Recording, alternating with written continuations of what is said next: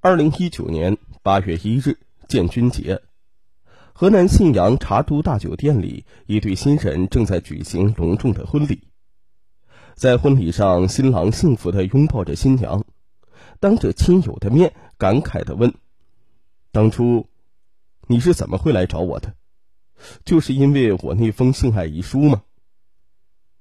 一语既出，满座皆惊，这到底是怎么回事呢？原来新郎是一个网络名人，身后呢有着一段惊世的传奇，身患尿毒症。深感时日不多的他，曾在网上发帖，讲述了自己最后的愿望：寻找一个女孩，让她尝试一次性爱经历，让他的人生不留遗憾，走得从容。这个让人吃惊的帖子发出去不久，竟然真有一个漂亮女孩出现在他的面前，并最终成为了他的新娘。他是来应征现身的吗？故事的发展远远超出了人们的想象。林宇翔今年二十五岁，河南省信阳市郝店镇人。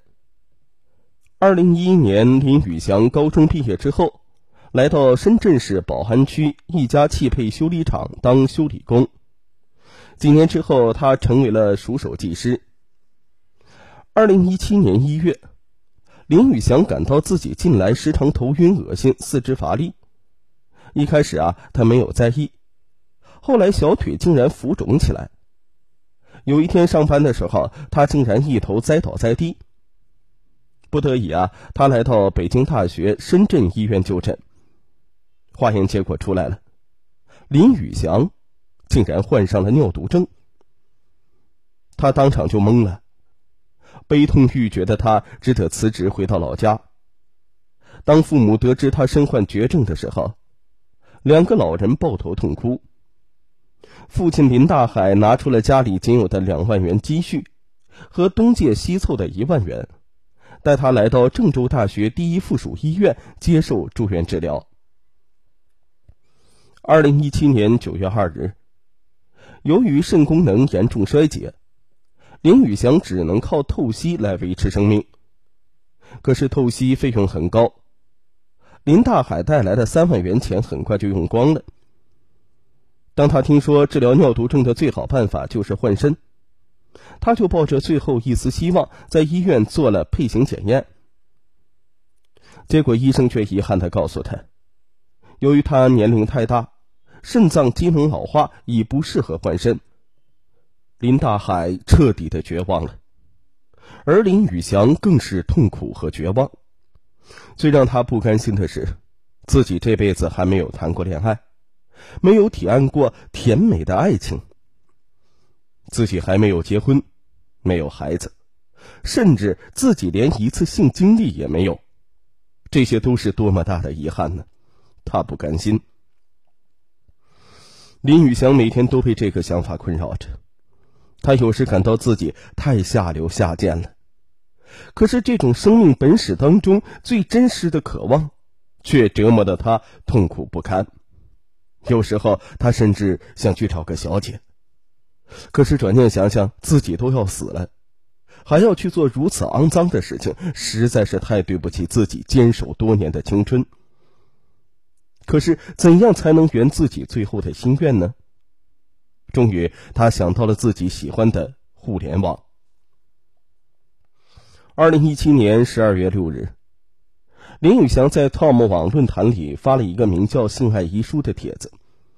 他在帖子里写道：“我是一个尿毒症患者，生命只剩下短短的几个月了，我生无可恋，但是我不甘心呢，我还没有谈过恋爱，连最起码的男女之事都没有尝试过。”我在这里发帖恳求你们，哪个好心人，哪个好心的女孩能够帮我圆这个梦，我死也能够瞑目。为了证明自己不是说谎，他还贴出了自己住院时的医疗证明。林宇翔的性爱遗书在网上发帖出来之后，立刻引起了轩然大波。有些网友觉得林宇翔的想法可耻。都是将死之人了，还想过性生活，实在是下流。可也有不少网友表示理解，认为他的想法是对生命本始愿望的尊重，无可厚非。家住吉林省通化市的女孩陈科一和其他网友一样，也看到了林宇翔的遗书。但是和其他网友不同的是，林宇翔写在网上的每个字都嵌进了陈科一的心中。看着看着，陈科一不仅流下了眼泪，痛苦的回忆铺天盖地的席卷而来。陈科一今年二十七岁，是通化市移动公司的一名营业员。五年前，陈科一二十二岁，上大四的时候，突然接到噩耗。妹妹陈科颖在深圳打工期间出了车祸。当陈科一赶到妹妹病床前的时候，妹妹用最后一口气拉着他的手说：“姐姐，我不想死，我还很年轻，我连恋爱都没有谈过，我要找个很疼爱我的男朋友，我真不甘心呢。”妹妹走了之后，很长一段时间，陈科一都沉浸在悲痛当中。妹妹临终的话时刻敲打在他的心坎上。看到林宇翔网上的遗书，在陈科一的眼里，他好像自己死去的妹妹一样可怜。这个晚上，陈科一一夜无眠，闭上眼睛就是妹妹临终前流泪的样子。睁开眼睛，又是一个素不相识的小伙子绝望的眼神。想了一夜，第二天一大早，陈科一决定去帮助林宇翔。可是自己该怎么帮呢？难道真的要把自己的清白之身献给他吗？一想到这里，陈科一的头就摇成了拨浪鼓。自己连恋爱都没有谈过。怎么能够和一个素不相识的男人发生关系呢？那么自己该怎么去帮助那个可怜的小伙子呢？至少应该帮助他活下来。对，要想办法帮助他好好的活下来。只有远离死亡，才有可能去谈恋爱、结婚、生孩子。想到这里，陈可一不禁激动起来。二零一八年元旦一过，陈可一就向公司请好假，带着自己的全部积蓄近五万元，千里迢迢的来到郑州大学第一附属医院。林宇翔见真的有女孩找上门来，既惊又怕。陈科一见林宇翔一脸疑惑的望着自己，立刻羞红了脸，赶忙解释说：“你不要误会，我只是想要帮助你重拾信心。”继续与病魔做斗争，让你真正的好起来，能有机会谈一场真正的恋爱。林宇翔一听这话，叹气道：“ 谢谢你的关心，连医生都说我没救了，谁也帮不了我。你回去吧。”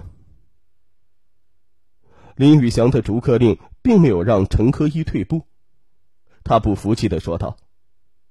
这么容易就被病魔打倒了，哪个女孩会真心喜欢你呢？林宇翔一脸诧异的看着陈科一，难以置信的问：“你真是来帮助我的？”陈科一微笑着点点头。林宇翔揉了揉眼睛，这才相信自己不是在做梦。从这之后，陈科一每天衣不解带的守在病房里照顾林宇翔。渐渐的，两个人熟识起来，变得无话不说。陈科一这时才发现，林宇翔是一个心思极其细腻的人，对人诚恳，又非常体贴。细心的林宇翔发现陈科一在照顾自己的时候，不时的用手揉揉腰，他特意请求护士为他准备几个冰袋当陈科一揉腰的时候，为他敷上。